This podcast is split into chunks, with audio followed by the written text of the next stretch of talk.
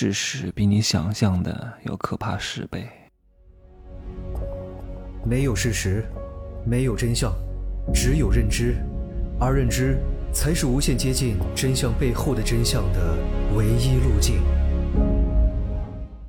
Hello，大家好，我是真奇学长哈。我刚刚结束一天的工作，二十二点五十三分，我今天从索菲特换到了摩博斯酒店。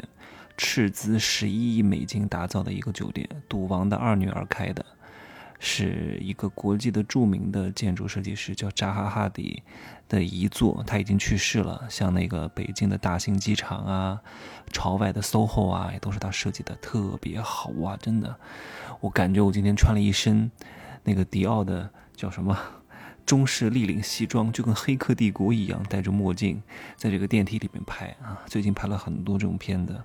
还没弄出来，哎呀！我今天在拍片的时候就看到娱乐圈、传媒圈各种各样的事情啊，薇娅的事情，力宏最终的结局。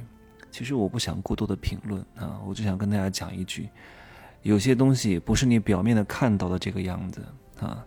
大的节奏越是 A，有可能就越不是 A，有可能是 B。至于它到底是什么数，我不能在这里讲啊，因为。你也明白，有些事情是只可意会不可言传，没法讲这么明白。懂的人就已经懂得我在说什么，不懂的人，我讲的再明白，他会被吓到。你不适合知道，对吧？有时候啊，德不配位，必有大灾。你现在这个段位，你不需要知道这么多。我发现我的有的学员知道的太多了，自己一个月才输入几千块钱。啊，然后开始负债，把我的课全部都听完，听完之后懂了很多，老师来问我各种各样的问题啊，又是什么李嘉诚的问题，又是什么美国的问题，又是哪个企业的问题，我说这跟你有什么关系啊？我说你一个月才拿七八千块钱，你为什么要关心这些事情？这不是你应该关心的啊！你不要问我这什么李嘉诚的布局的问题，你好好去挣钱吧，关心这干嘛呢？特别是一些男的啊，就是这样，年龄大一点的男的，好喜欢关心这些事情，哎呀。头疼，我想跟大家讲什么呢？就是明星艺人的本质是什么？各位，你们所听到的各种各样的花边新闻啊，在网上听到的，请各位乘以十倍，就是明星真实的生活。我是见过很多的，我告诉你，很乱的，很可怕的啊。什么游戏都玩的哈，很多人在一块玩的，几十个人的 party 啊，太可怕了！我告诉你，就像很多演员啊，他们其实没什么钱，但是一般的老百姓会觉得演员应该很有钱，哎，所以呢，这些演员就会用老百姓对他的期待来要求自己啊，我告诉我自己，我应该挺有钱的。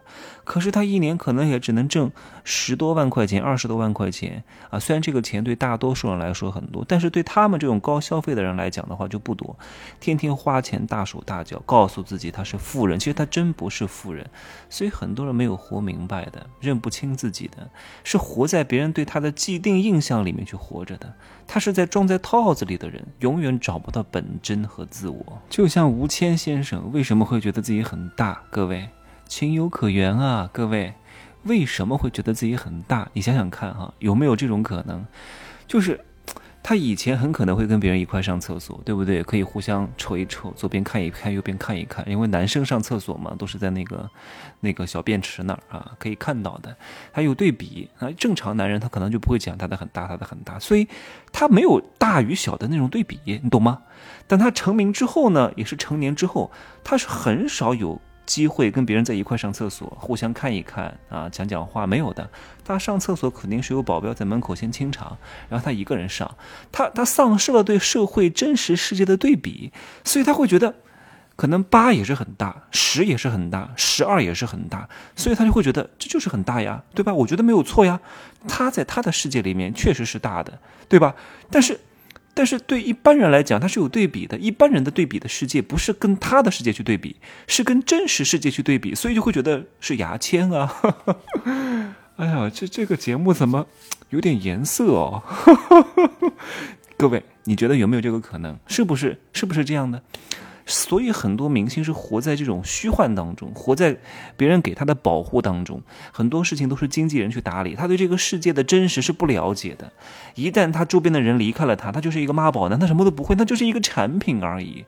他自己并没有真正的掌握流量产品成交率的，不是的，它是一个团队在运作，它只是当中的一个傀儡而已。真正能够掌握主动权的明星和艺人是不多的，所以我也希望各位，如果你真的有一天慢慢成功，有很多鲜花和掌声的时候，一定不要迷失。要做到两个字叫慎独。我有过这样一段时间的，不过我最近这一两年已经调整得非常好了。你怎么表扬我，怎么骂我，其实我都非常清醒。我是谁？我要去哪儿？我在什么位置？有很多人说：“郑奇，我投资你吧，把你生意做得更大一点啊！你跟我们一块儿来干吧，帮我们搞一个新品牌吧。”我说：“我真弄不了，因为我知道我的能力在哪里。我有很多朋友哈，包括我大后天要去深圳。”去见一个微商公司的老板，很厉害的，九二年的啊，很厉害，真的很厉害。深圳就有七八套房子，还有一个很大的厂。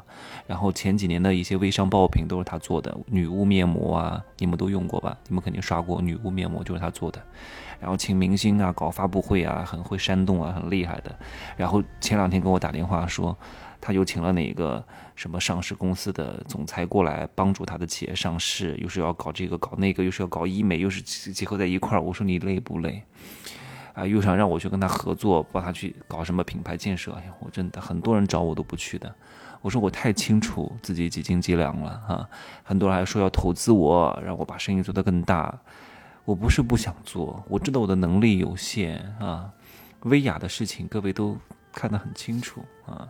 我当时看到这个新闻，我就很清楚为什么会有这个新闻，为什么会出这个事情啊！只不过我不能在节目当中讲，懂的人也就明白了，好吧？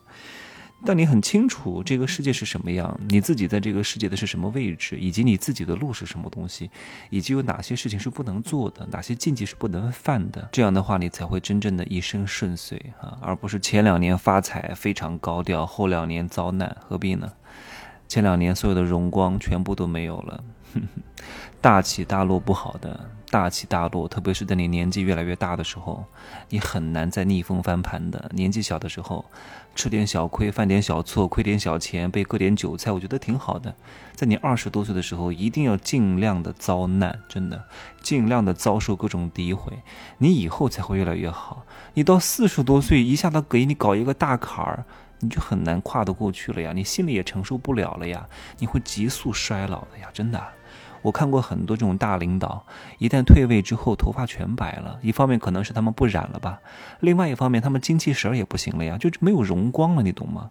一个人要处在这个事业的平稳上升期才会有荣光。一个人为什么好看啊？不是五官的好看，是精气神儿，你知道吗？眼神，你们看我的照片，我眼睛是有光的，很淡定的，很坚毅的。这种东西是什么东西给你的？是你的五官皮肤给你的吗？是你由内而外的自信，对每天非常笃定，对明天非常笃定，你很坚信自己每一步走的是正确的。这种坚毅和对未来的相信感，才会让你有这种容光焕发的感觉。各位，你有吗？没有的话，就好好修啊，多多了解世界的底层逻辑，你才能真正的看懂微博上的各种各样的热搜的新闻的背后的逻辑是什么，然后你就能根据这些逻辑去进行你的。布局行为，你才能够小心驶得万年船，好吗？今天呢就说这么多啊，明天再见吧。可以加我的微信，真奇学长的拼手字母加一二三零，备注喜马拉雅，通过概率更高。再见。